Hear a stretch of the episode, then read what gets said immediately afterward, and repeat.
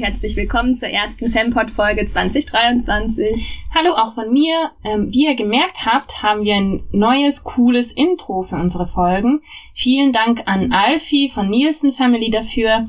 Einen Link zu deren Spotify und Insta-Accounts findet ihr dann in den Show Notes. Hört auf jeden Fall da rein. Die machen so guten Rap, der irgendwie, finde ich, auch thematisch ganz gut zu manchen von unseren Folgen und Themen passt. Ja, heute geht's um Männlichkeit. Wir hatten in der letzten Folge ja über die Auswirkungen von Frauenfeindlichkeit gesprochen und uns vor allem angeschaut, was Misogynie mit Frauen und dem Leben von Frauen macht.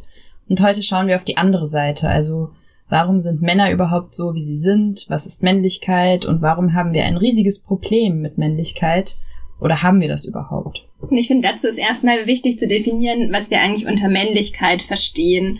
Und da wird schnell klar, dass es vielleicht, oder dass vielleicht eher von Männlichkeiten gesprochen werden sollte, weil es ja ganz verschiedene Blickwinkel auf die Definition gibt. Also man kann zum Beispiel aus einer biologischen Perspektive auf bestimmte Hormonwerte gucken oder auf primäre und sekundäre Geschlechtsmerkmale. Man könnte auch aus einer soziologischen Perspektive auf gesellschaftliche Praktiken und Rollen gucken oder aus einer psychologischen Perspektive auf eine bestimmte Identität oder so innere Verfasstheit. Zusätzlich gibt's ja dann auch noch intersektionale Aspekte wie Class, Race, Alter, die auf Männlichkeiten einwirken.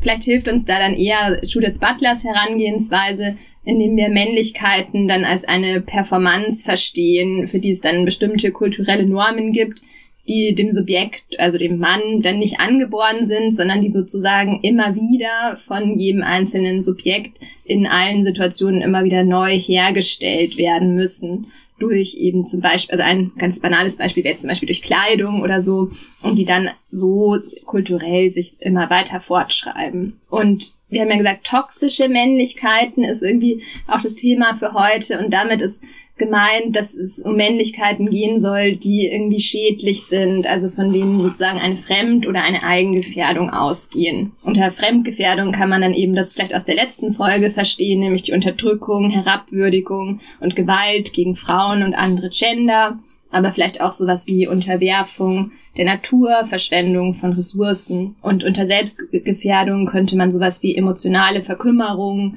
Vernachlässigung der eigenen Gesundheit oder auch Gewalt unter Männern verstehen. Ich habe da ähm, vorhin mal beim Statistischen Bundesamt kurz geschaut nach Zahlen zu Suiziden und für 2021 gibt's da die Zahlen schon. Da starben in Deutschland insgesamt 9.215 Menschen durch Suizid. Und 75 Prozent davon waren Männer. Also Männer suizidieren sich wesentlich häufiger als Frauen.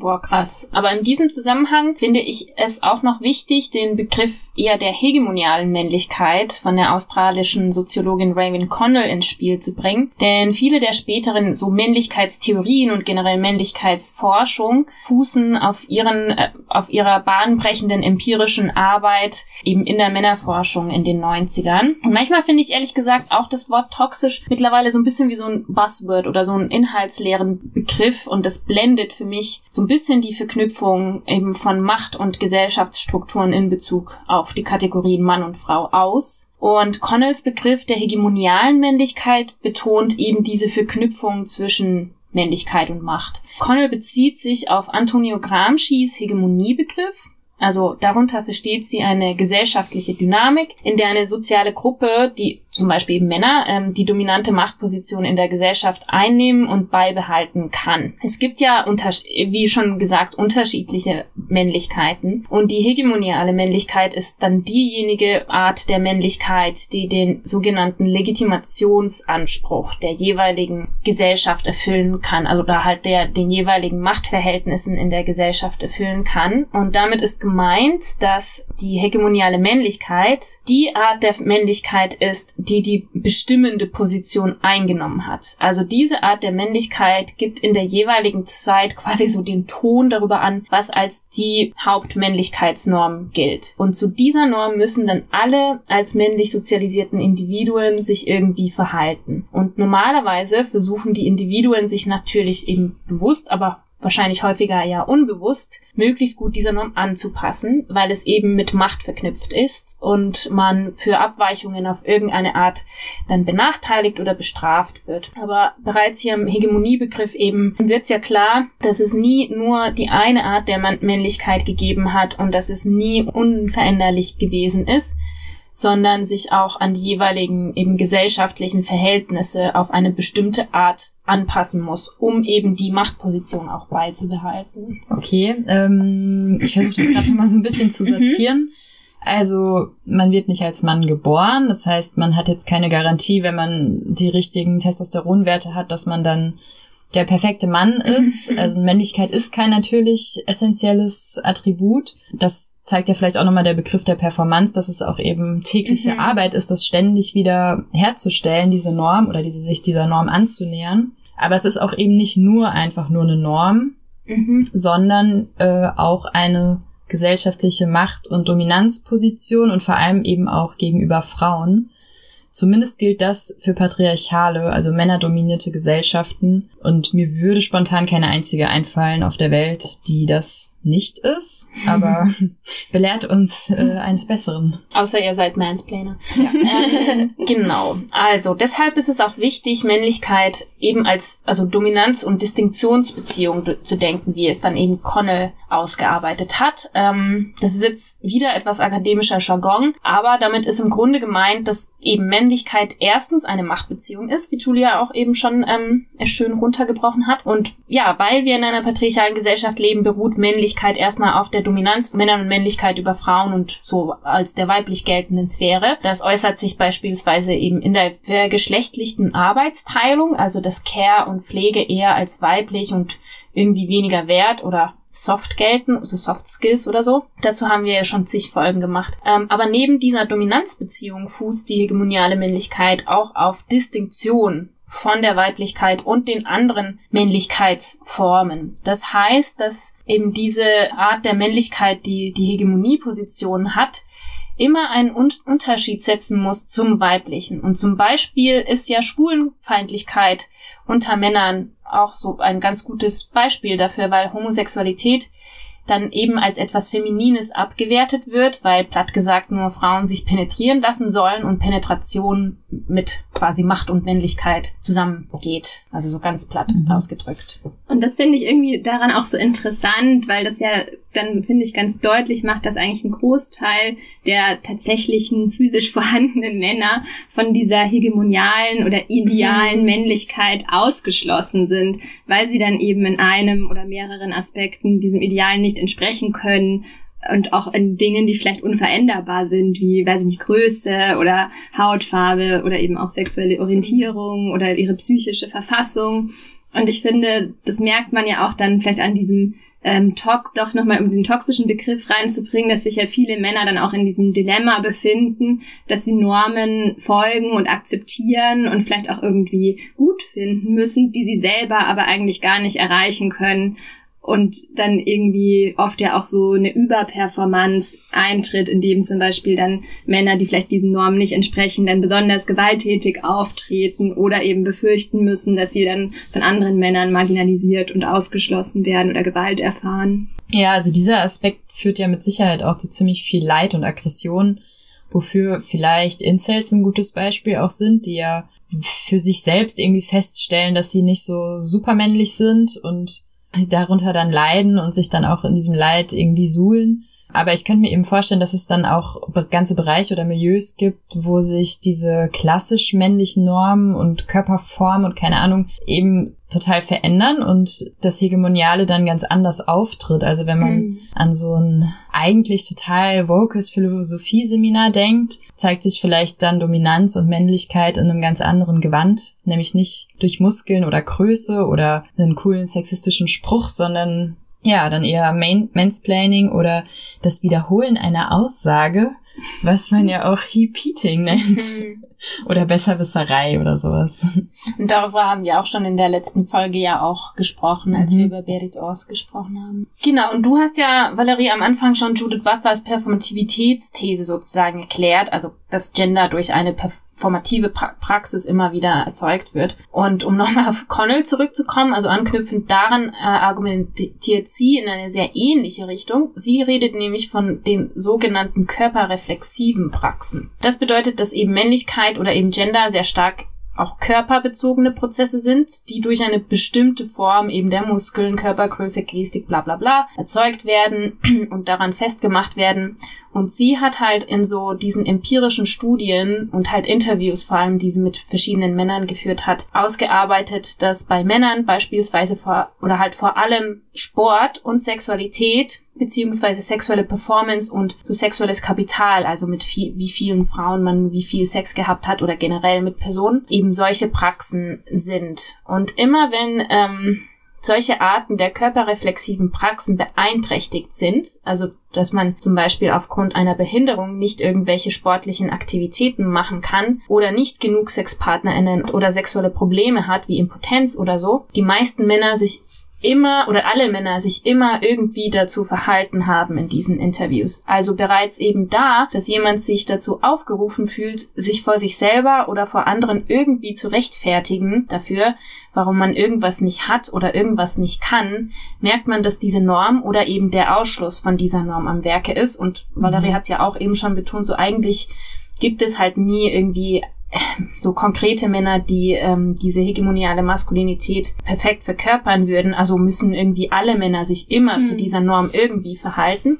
Ja, und die, die sie verkörpern, müssen ja verdammt viel dafür arbeiten. Genau. Vermutlich. Ja, und ich finde eigentlich die Ergebnisse aus den Studien von Connell am interessantesten. Ähm, sie hat nämlich aus diesen Interviews dann äh, drei Strategien dann ausgearbeitet, wie sich Männer immer irgendwie dazu verhalten haben, wenn ihre körperreflexiven Praxen sozusagen beeinträchtigt waren. Mhm. Und diese sind, genau, eben, was Valerie auch schon angesprochen hat, zur Kompensation des sogenannten Mangels durch andere erhöhte Anstrengungen und Leistungen, zum Beispiel beruflicher Erfolg, viel Kohle machen, eine krasse Karre sich besorgen oder sowas und die eigene Männlichkeit zu modifizieren oder den eigenen Möglichkeiten anzupassen. Also eben beispielsweise die etwas unterdurchschnittliche Körpergröße durch zum Beispiel Muskelaufbau zu kompensieren oder die hegemoniale Männlichkeit als Ganzes zu hinterfragen. Das war tatsächlich auch bei vielen der Interviewten hm. dann die Strategie. Und zu diesem letzten Punkt können wir ja vielleicht am Schluss noch ein bisschen kommen, wie man dazu kommen könnte, weil das wäre ja auch natürlich die von uns auch erwünschte Reaktion auf diese Männlichkeitsanforderungen. Mhm. Das finde ich auf jeden Fall ganz interessant, dass dann quasi die, die nicht reinpassen, anfangen überhaupt das ganze Konzept ja, so was soll der hinterfragen, mhm. zu hinterfragen. Ja, ich wollte noch mal so eine andere Stimme aus diesem Diskurs ähm, irgendwie wiedergeben. Und zwar ist das Rolf Pohl, der ist Sozialpsychologe und geht mit seiner Argumentation in eine sehr ähnliche Richtung. Er spricht nämlich von einem Männlichkeitsdilemma, was, glaube ich, Valerie eben ja auch schon so angedeutet hatte. Valerie hat alles schon vorweggenommen. ja, so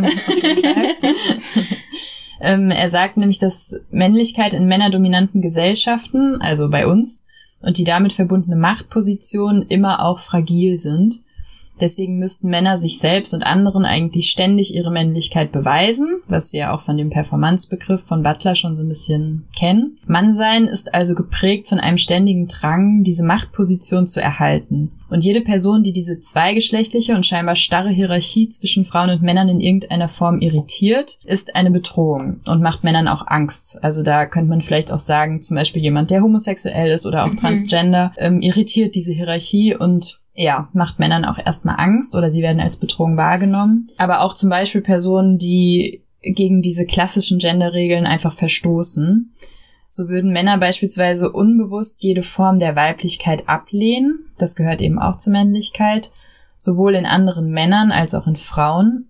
Und eigentlich ist nur die bürgerliche Kleinfamilie ein sicherer Ort für diese Männlichkeit, weil dort die Rollen sehr klar verteilt sind. Und Pohl führt das Ganze dann auf einen Wunsch nach Unabhängigkeit zurück. Männer sehen sich nämlich selbst als Subjekt und Frauen als Objekt. Und weil sich ihr Sexualtrieb dann eben anerlernterweise auf Frauen richten muss in so einer zwangsheterosexuellen Gesellschaft, sind sie immer auch von Frauen natürlich abhängig. Und ich finde jetzt psychoanalytische Erklärungen immer so ein bisschen obskur, habe das jetzt aber so verstanden, dass es ein in Männlichkeit eingeschriebenes Dilemma ist, weil Männlichkeit halt einerseits die Überlegenheit und Autonomie gegenüber und von Frauen bedeutet, gleichzeitig aber auch Teil von Männlichkeit ist, Frauen zu begehren, also da eben diese Abhängigkeit auch drin steckt. Und natürlich gibt es auch keine Autonomie von jeglichen anderen sozialen Beziehungen.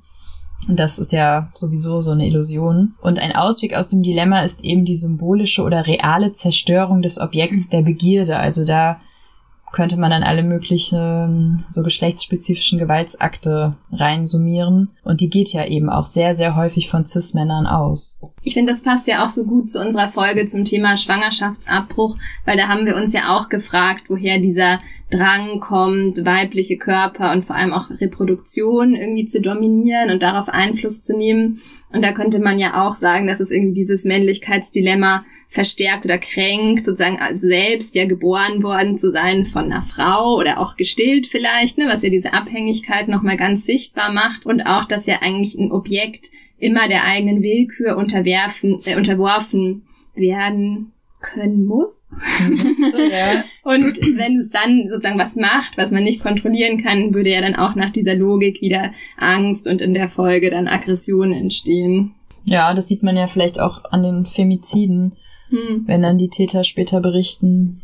Ja, aber irgendwie, sie wollte sich halt trennen. Ich wusste dann auch nicht mehr weiter oder keine hm. Ahnung. Ja, was ich noch interessant an Rolf Pull fand, war, dass er eine ähnliche psychoanalytische Deutung oder auch Erklärung für Rassismus findet. Also er sieht Parallelen zwischen der Struktur von Misogynie, also Frauenfeindlichkeit und Rassismus innerhalb von Cis-Männlichkeit, nenne ich es jetzt mal. Und ich kann das jetzt nicht gut wiedergeben, aber ich finde es auf jeden Fall ganz cool, dass er diese Parallele zieht, weil in meinem Kopf ist irgendwie der Prototyp von so toxischer Männlichkeit oder klassischer Männlichkeit ja eigentlich so ein Rechtsextremer oder so ein Reichsbürger oder eben ja sehr konservative Menschen, wo ja auch oft Frauen hasst, zumindest subtil und Rassismus dann Hand in Hand gehen.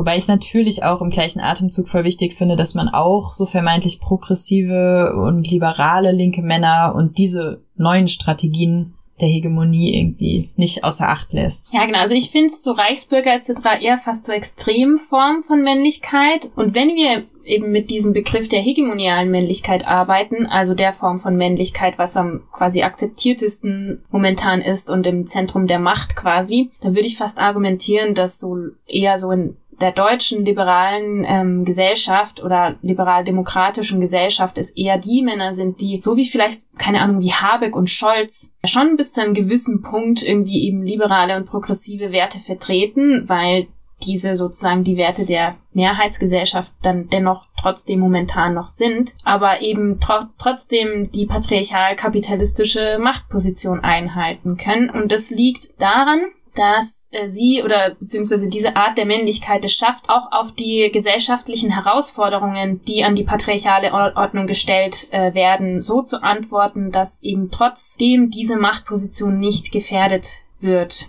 Also der Hegemoniebegriff von Gramsci ist ja eigentlich eben eine gewisse Machttheorie. Also alle Politikwissenschaftsnerds da draußen kennen es sicherlich noch vom Studium. Damit ist vereinfacht gesagt das gemeint, dass indem man quasi Bündnisse mit so relevanten unterschiedlichen Akteuren und Institutionen der Gesellschaft schafft, verstärkt man die eigene Machtposition. Aber diese Position, die muss immer flexibel und wandelbar bleiben und auf die jeweiligen Herausforderungen an diese Machtposition legitim antworten können, also quasi diesen Legitimationsanspruch erfüllen können. Und laut Connell sieht man das eben auch an der Männlichkeit, also dass eigentlich auch andere Männlichkeitspositionen immer irgendwie verknüpft sind mit der hegemonialen Männlichkeit, die sie ja trotzdem irgendwie auch ausschließt und aber auch alle Männlichkeitspositionen eben davon profitieren. Aber diese hegemoniale Männlichkeit, die muss sich ständig wandeln können. Wo vielleicht zum Beispiel eben in den 50ern Männlichkeit stark durch solche Normen definiert wurde, was eben heutzutage vielleicht als toxisch gelten würde, ist die sogenannte legitime Art der Männlichkeit heutzutage ja ziemlich anders. Also Connell zufolge spiegeln sich in der modernen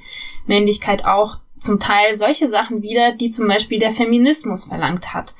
Ähm, zum Beispiel ist es normaler geworden, dass Männer sich an auch der Care-Arbeit irgendwie beteiligen, aber die Machtverhältnisse bleiben de facto trotzdem so, dass alle Männer eben trotzdem immer strukturell in einer privilegierteren Situation sind. Also egal wie woke sie sind sozusagen. Und Reichsbürger und Pickup-Artists sind dann eben so Extremformen, die auch für die Dudes, die eigentlich mehr oder weniger dieser hegemonialen Position in sich befinden, leichte so Sündenbocke auch so sind, im Sinne von, boah, guck mal, diese toxischen Männer, zum Glück bin ich ja einer von den Guten quasi. Ich finde, das ist doch eigentlich der gleiche Mechanismus, wie wir auch in unserer Kapitalismus- und Self-Care-Folge beschrieben haben, wo ja auch sozusagen der Kapitalismus irgendwie immer wieder die Fähigkeit auch hat, mhm. sich in andere kritische Strömungen einzuverleiben mhm. und daraus dann irgendwie was Neues zu Kapital machen. Zu schaffen. genau, das dann wieder eine Zustimmung erfährt, mhm. aber eben nicht die grundlegenden bestimmten Regeln in Frage stellt. Genau. Ja. Mhm. Oder sich immer so weit verbessert, dass es noch ertragbar mhm, ist. Genau. Aber die, die Strukturen, die bleiben intakt. Ja. Mhm. Ja, auch dazu sagt Rolf Pohl was, und zwar ähm, befindet sich laut ihm Männlichkeit schon immer grundlegend in einer Krise. Also dieses Dilemma, was ich eben beschrieben habe, das war der Männlichkeit schon immer eingeschrieben. Und das finde ich schon auch wichtig, weil oft liest man ja so Headlines, die andeuten, dass jetzt die Krise mhm. der Männlichkeit mhm. irgendwie da ist oder jetzt gekommen ist, weil plötzlich die Mädchen in der Schule alle so gut geworden sind oder keine Ahnung. Und das klingt immer so ein bisschen, als wären Männer vor 50 Jahren irgendwie cool gewesen und jetzt werden es Arschlöcher oder so. Und Pohl hat da so eine ganz klare Position oder ich glaube, das ist sogar eine seiner Hauptthesen, dass er eben sagt, nee, Männlichkeit war schon immer oder ist selbst sogar die Krise und trägt dieses Dilemma halt schon immer auch mit sich. Ich finde es auch so witzig, weil ich glaube eigentlich, dass ja das Sprechen über die Krise der Männlichkeit vor allem damit zu tun hat, dass eben so feministische Bewegungen der 60er und 70er Jahre ja auch auf die Kosten hingewiesen haben, die patriarchale Strukturen auch für Männer haben und damit erstmal vielleicht auch für die sozusagen die breitere Masse der Bevölkerung sichtbar gemacht haben, dass Männer vielleicht dann doch nicht ganz so in Anführungszeichen normal sind wie gedacht. Weil in den meisten Forschungsdisziplinen wurden ja Männer, also weiße Männer mittleren Alters so als die Norm gesehen. Zum Beispiel, weiß ich nicht, bei der Erforschung von Medikamenten, die werden zum Beispiel so an Männern getestet und sind dann von der Dosierung her oft zum Beispiel für irgendwie Frauen oder leichtere Personen eigentlich ne, nicht in der richtigen Dosierung mhm. oder auch, dass zum Beispiel so typische Verhaltensweisen an Männern überprüft wurden, wie man sich vielleicht zum Beispiel in einem Notfall verhält. Da wurde der Mann als Referenz genutzt. Oder auch bei der Anpassung der meisten Sicherheitsvorkehrungen, zum Beispiel wo Airbags im Auto platziert sind und so weiter. Und wer sich dafür irgendwie weiter interessiert, kann das Buch Das Patriarchat der Dinge von Rebe Rebecca Endler lesen. Die hat da ganz viel zusammengetragen, wie eigentlich unser gesamtes Leben sozusagen an dem normalen Mann vermessen mhm. ist. Mhm. Genau. Und erst so vielleicht seit den 60er Jahren wurde ja dann auch mehr begonnen, den Mann an sich als Forschungsobjekt sich überhaupt mal richtig anzugucken. Und dabei wurde festgestellt, dass es gar nicht so gut um diesen normalen Mann steht. Julia hat das ja vorher schon für Deutschland gesagt. Also auch weltweit ist die Suizidrate bei Männern ungefähr viermal so hoch wie bei Frauen.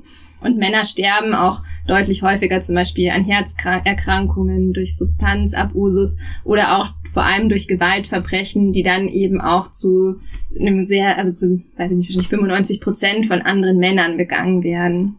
Dazu übrigens wegen diesen Herzerkrankungen oder generell Erkrankungen, an denen Männer früher sterben.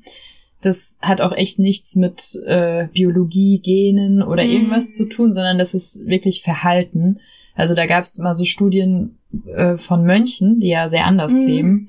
Und die leben einfach genauso lange wie Frauen. Und mhm. das ist wirklich auf Lebenswandel zurückzuführen. Ja, ja, und dafür, äh, darauf sind jetzt auch sozusagen im medizinischen Bereich tätige Leute das so aufmerksam geworden. Also ich bin einen Überblick auch, wie sozusagen, wie es um die psychische Gesundheit von Männern steht, kann man sich die APA-Richtlinien ähm, durchlesen. Also APA ist einfach die amerikanische ähm, Vereinigung von Psychotherapeuten und Psychologen. Und die haben sozusagen eine ziemlich ausführliche Zusammenschau der Studienlage für die USA dort geliefert und auch eben so eine Richtlinie erstellt 2018, wo von PsychologInnen, ÄrztInnen, SozialarbeiterInnen, aber auch Lehrenden eingefordert wurde, dass sie sich eben auch mit gesellschaftlichen Aspekten von Männlichkeiten beschäftigen. Ich muss aber leider aus eigener Erfahrung sagen, dass sich das jetzt noch nicht unbedingt äh, weiter ausgewirkt hat. Also zum Beispiel jetzt kein Eingang weder ins klassische Psychologiestudium noch in die Weiterbildung von Psychotherapeutinnen bisher gefunden hat. Hm. Ja, irgendwie macht mich das ehrlich gesagt auch schon etwas traurig, dass es irgendwie eben vielen Männern aufgrund ihrer Sozialisation so schwer fällt mit, keine Ahnung, Unsicherheiten, Emotionen, mentalen Problemen oder generell irgendwie einfach damit umzugehen, dass sie halt eben in, immer aus diesen Männlichkeitsidealen irgendwie wegen irgendwas ausgeschlossen sind, mhm. dann halt nicht so eine, ja, bessere Art des Umganges gefunden haben, als eben dann sowas wie, keine Ahnung, Hass oder Konsum von Alkohol oder Hate Speech oder Gewalt oder in extremen Formen dann Suizid oder andere, ja, ziemlich schlechte, ungesunde Herangehensweisen. Also ich sage jetzt nicht, dass alle Männer irgendwie jetzt saufen und irgendwie depressiv sind, mhm. aber ich glaube schon, dass es vielen Männern irgendwie auch deutlich schwerer fällt, irgendwie mit Emotionen umzugehen, weil das ja den Männern auch abgesprochen mhm. wird, weil Männer Klar. irgendwie nicht emotional sein sollen. Mhm. Aber was ich auch spannend finde, also du hast Julia schon eben auch schon die Incels äh, zum Beispiel genannt und ich finde halt wirklich das spannend, dass sich eben gewisse extreme Formen von so Männergruppen oder Männerrechtsgruppen, wie sie sich selber ja nennen, eben diese Fakten, die Valerie auch eben benannt hat, also höhere Neigung zu Gewalt, höhere Suizidrate, kürzere Lebenserwartung und aber auch die zunehmende so Gleichstellung zwischen Männern und Frauen als Bedrohung in ihrer Argumentation und Selbstdefinition angeeignet haben und sich wirklich nun als quasi so die neuen unterdrückten Opfer der Gesellschaft darstellen. Mhm. Also eben Incels sind hier wirklich, finde ich, ein super spannendes Beispiel. Bei Incels wird die Verknüpfung eben auch von Körperlichkeit und Aussehen und Sexualität und Männlichkeit besonders deutlich, finde ich. Incel bedeutet also involuntary celibacy, also unfreiwilliges Zölibat. Damit ist gemeint, dass jemand ungewollt aus sexuell romantischen Beziehungen ausgeschlossen ist.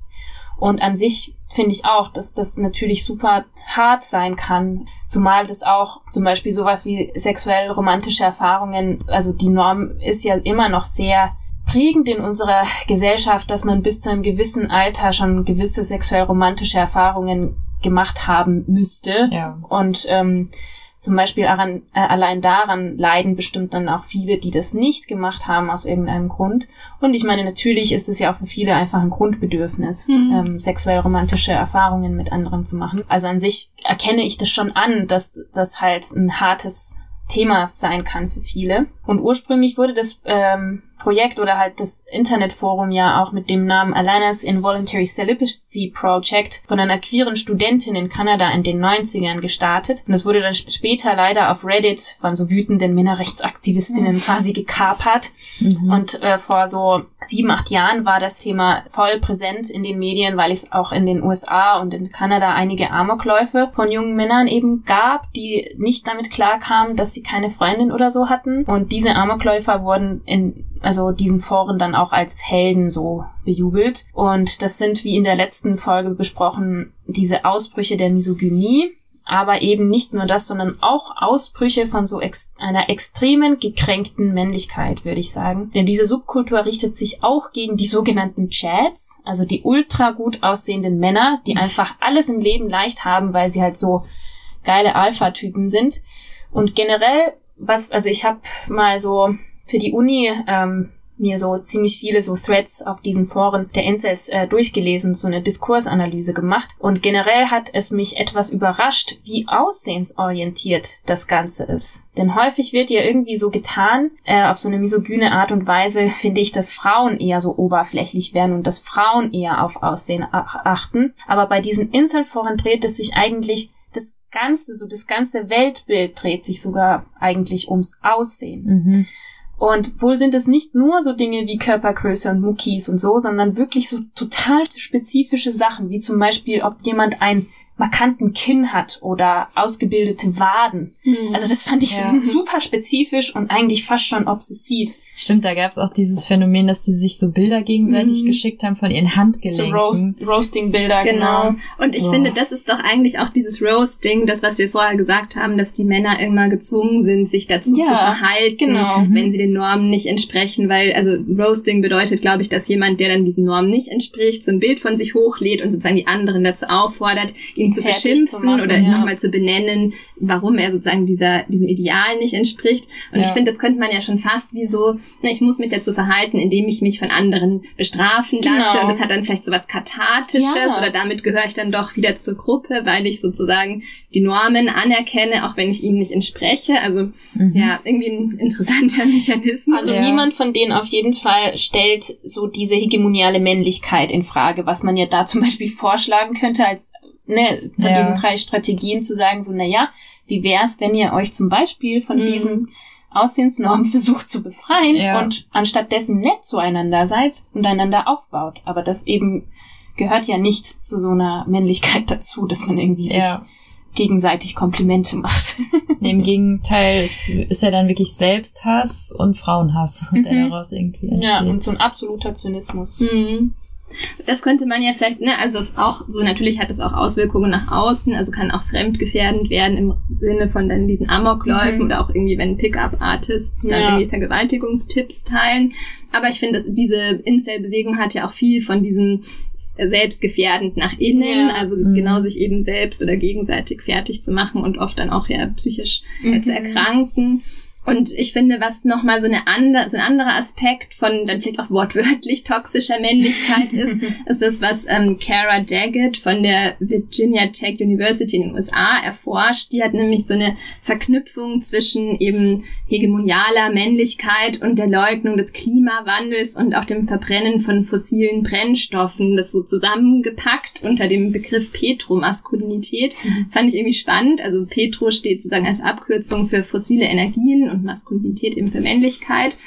Und sie macht einerseits sozusagen darauf aufmerksam, dass männlich dominierte Eliten und Wirtschaftszweige in fossile Energien und deren Erzeugnisse investiert haben und jetzt eben auch die machtpolitischen Möglichkeiten haben, ihre Investitionen zu schützen und sozusagen beizubehalten. Und andererseits zeichnet sie aber auch so eine bestimmte Art der Männlichkeit nach, die sie so als Petronostalgia bezeichnet.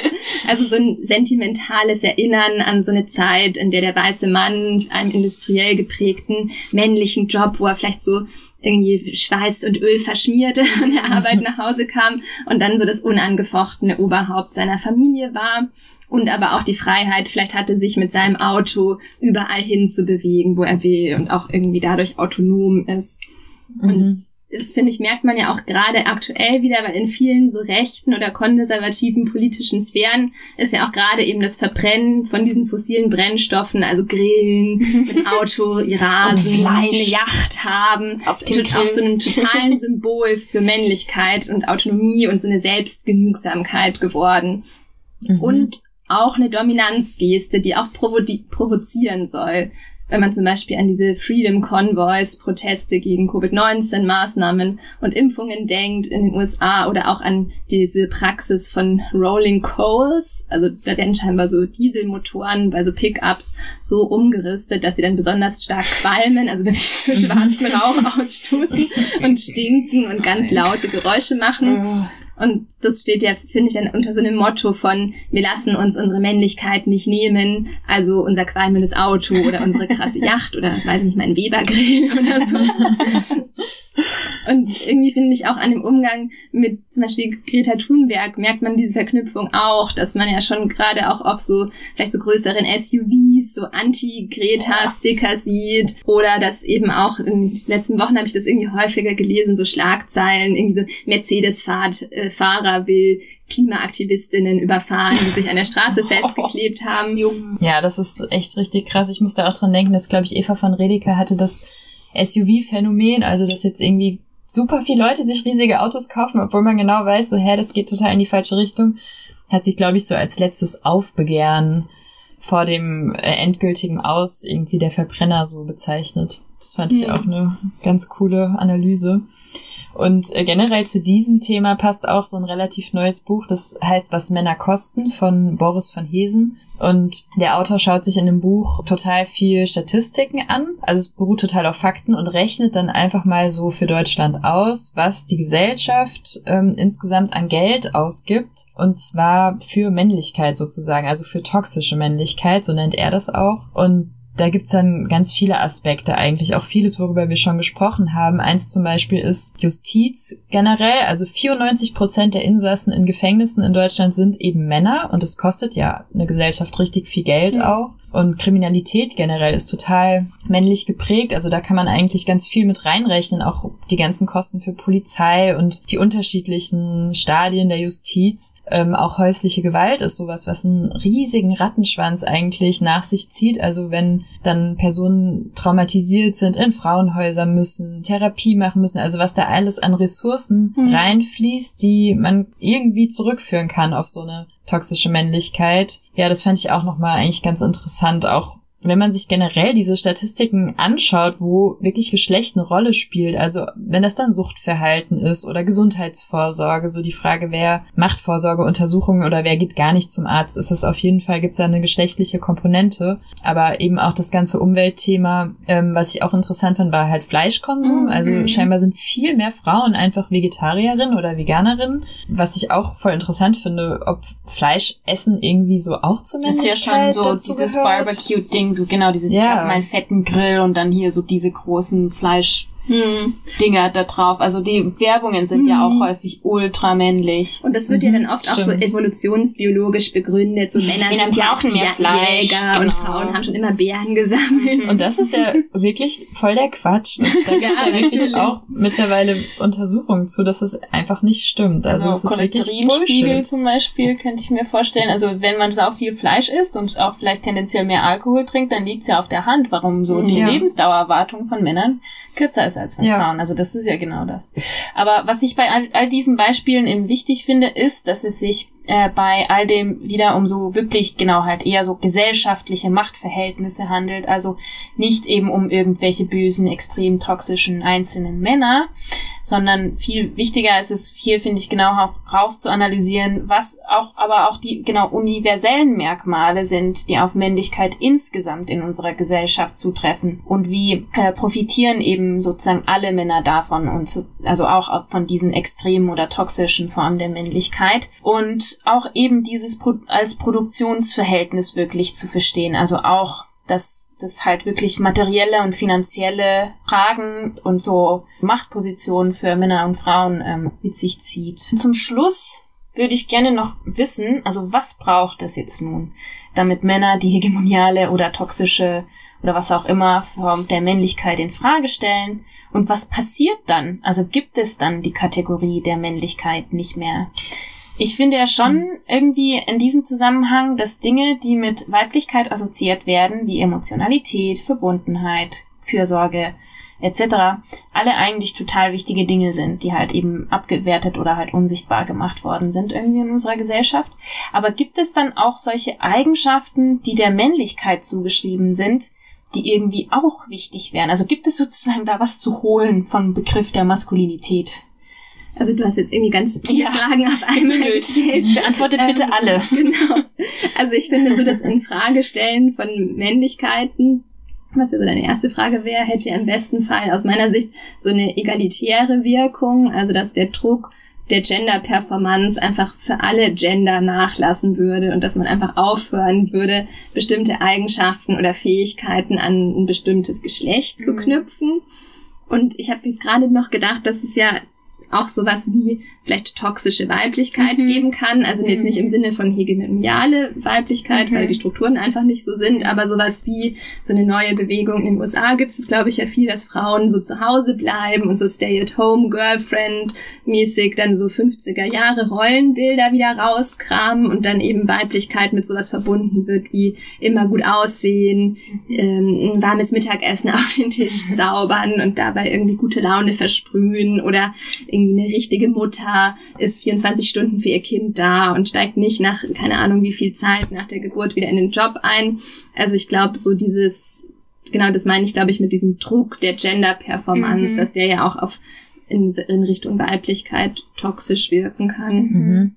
Also auch zu deiner Frage, Helly, ich, ich glaube, alles, was wir in dieser Folge jetzt gesagt haben, da würden super viele Menschen sagen, das ist überhaupt nicht Männlichkeit oder das mhm. hat damit mhm. nichts zu tun. Also ich finde, eigentlich müssten wir erstmal den Schritt machen, dass wir öfter mal Männlichkeit benennen, wo mhm. sie am mhm. Werke ist. Ja. Also wenn wir zum Beispiel an Silvester denken und an diese äh, Vorfälle in Berlin, wo dann irgendwie geböllert wurde oder ja Rettungskräfte angegriffen wurden und sowas, dann redet man über irgendwelche komischen Kategorien wie Migrationshintergrund mhm. oder so, aber mhm eine Kategorie ist so voll klar, nämlich das waren, glaube ich, soweit ich weiß, alles Männer, die das Mhm. gemacht haben. Und genauso bei diesen ganzen Amokläufen, wo dann auch immer geguckt wird, ah, Das was sind hat er denn? Einzeltäter oder irgendwelche Äh, Verrückten. psychisch krank, Ja, hatte ja. auch einen Migrationshintergrund.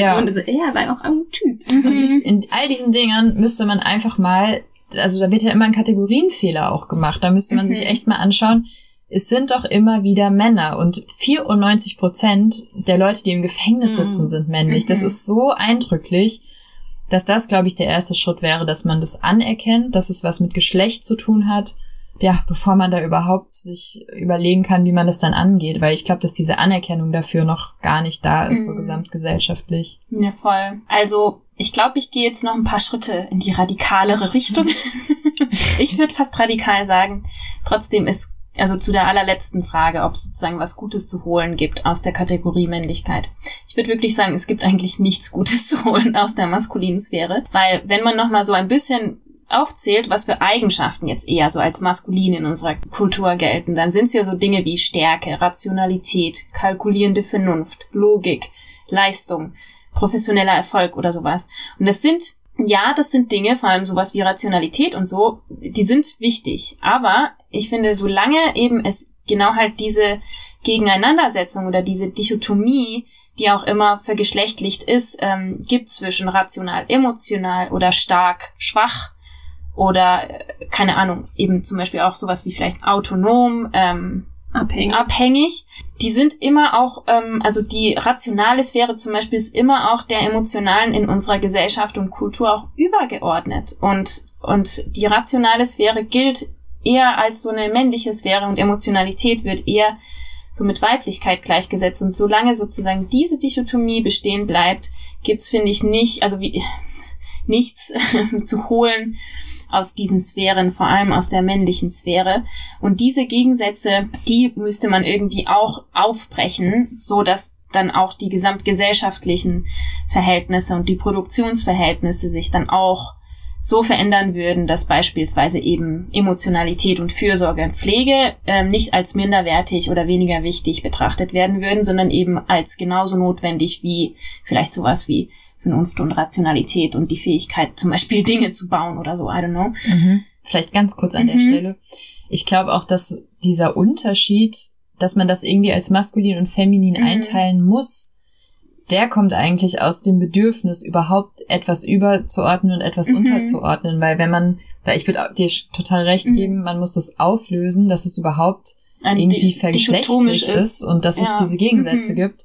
Und sobald man das Geschlecht da rausnimmt, machen auch diese Gegensätze, finde ich, überhaupt keinen nee, Sinn sondern mehr. die ergänzen eher einander. Ja. Also das ist wichtig, zum Beispiel eben rational und emotional zu sein. Ähm, und ich würde noch einen Schritt radikaler in die radikalere Richtung gehen, nämlich wenn wir es dann irgendwie schaffen würden, dass diese Verhältnisse sich irgendwie verändern, dann ja, es würde bedeuten, dass alle existierenden Männer ihre Machtposition verlieren würden und ja, es würde es sich auch in ihrem gelebten Leben widerspiegeln. Also dann müssten eben eigentlich Männer da, also sein quasi dazu verpflichtet, ihre ja jetzigen Privilegien, die sie genießen, irgendwie aufzugeben. Und gleichzeitig finde ich aber auch, man kann die Praxis ja auch andersrum verlangen. Also man kann ja auch verlangen, dass so die Männer, die jetzt bereits irgendwie für eine egalitäre Gesellschaft kämpfen wollen, dass sie auch in der eine Bereitschaft sich sehen, irgendwie, wo sie es können, ihre Privilegien auch immer irgendwie in Frage zu stellen und aufzugeben. Mhm. Aber wie du auch schon gesagt hast, Julia, also ich finde dennoch, das ist total wichtig, eben immer über diese Geschlechterkategorien und über Männlichkeit als solches äh, kritisch zu reden, um eben die ganzen Normen etc. sichtbar zu machen, um sie dann halt auch richtig kritisieren zu können. Also ich finde auf jeden Fall, das ist auch ein total wichtiger Schritt, diese kritische Reflexion über Geschlecht. Naja, und irgendwie auch dieses, also eigentlich müsste ja das Hegemoniale aus der Männlichkeit raus. Und ich glaube, das ist halt super schwer, weil die Männer, die ja, wie wir schon gesagt haben, dieser Norm nicht entsprechen, ja trotzdem immer noch irgendwie darauf hoffen, wenn man so will. Oder und deswegen, mitspielen Genau, und deswegen Mhm. ja auch vielleicht gar nicht, dann doch, obwohl sie darunter leiden, das Interesse gar nicht so groß ist. Also wie wenn man zum Beispiel, finde ich, ja auf diesen Aspekt merkt, dass Menschen so gegeneinander ausgespielt Mhm. werden, die geringes und gar kein Einkommen haben. Und ich Mhm. habe den Eindruck, so ähnlich funktioniert das ja auch bei diesem Männlichkeitsding, dass dann doch irgendwie noch so eine Hoffnung vorhanden zu sein scheint, irgendwie doch noch dahin zu kommen, Mhm. um dann doch von dieser hegemonialen irgendwie Macht profitieren zu können oder vielleicht sogar auch auf der Seite von dann irgendwie Frauen oder anderen Gendern, wenn sie sich dann nur mit dem richtigen Mann zusammentun oder wenn sie nur das Verhalten zeigen, das dann von dieser Männlichkeit irgendwie, äh, ja, wie soll ich das nennen, belohnt wird, dann könnten mhm. sie nah genug an die Macht rankommen. Mhm. Und ich finde, das mhm. ist so schwierig, ja, ja. das aufzubrechen. Also ich weiß es ehrlich gesagt auch selber immer nicht, wie ich mir das konkret vorstelle. Aber ja, das so sind halt voll. Utopien auch immer. Aber ich glaube, da gibt's ja auch schon einige Ansätze, dass man irgendwie sagt, es müsste viel mehr Beratung auch für Männer geben, mhm. zum Beispiel. Also dass man da sich gar nicht so auf die Opfer nur fokussiert, mhm. sondern auch viel mehr Täterarbeit zum Beispiel macht. Oder halt, wie werden Jungs äh, in Schulen und mhm. äh, Kitas sozialisiert und so. Mhm. Da muss man ja auch dann ansetzen. Total. Ja. Also, wir hatten mal wieder sehr viel zu besprechen. Ich glaube, das wird eine tolle, wieder etwas längere Folge, weil wir einfach auch wieder ein Riesenthema hatten. Und schon wieder gab es einiges, was nicht in diese Folge reingepasst hat. Aber ich weiß nicht, diese Reflexion über Männlichkeit ist auf jeden Fall super wichtig und ein wichtiger Schritt. Und wir hoffen, wir konnten euch einige gute Werkzeuge auf den Weg geben in, mit dieser Folge und den ganzen verschiedenen theoretischen Ansätzen und fancy Words, die wir hier euch beigebracht haben. Es hat auf jeden Fall Spaß gemacht. Ja. Bis zum nächsten Mal. Bis zum nächsten Mal. Ciao.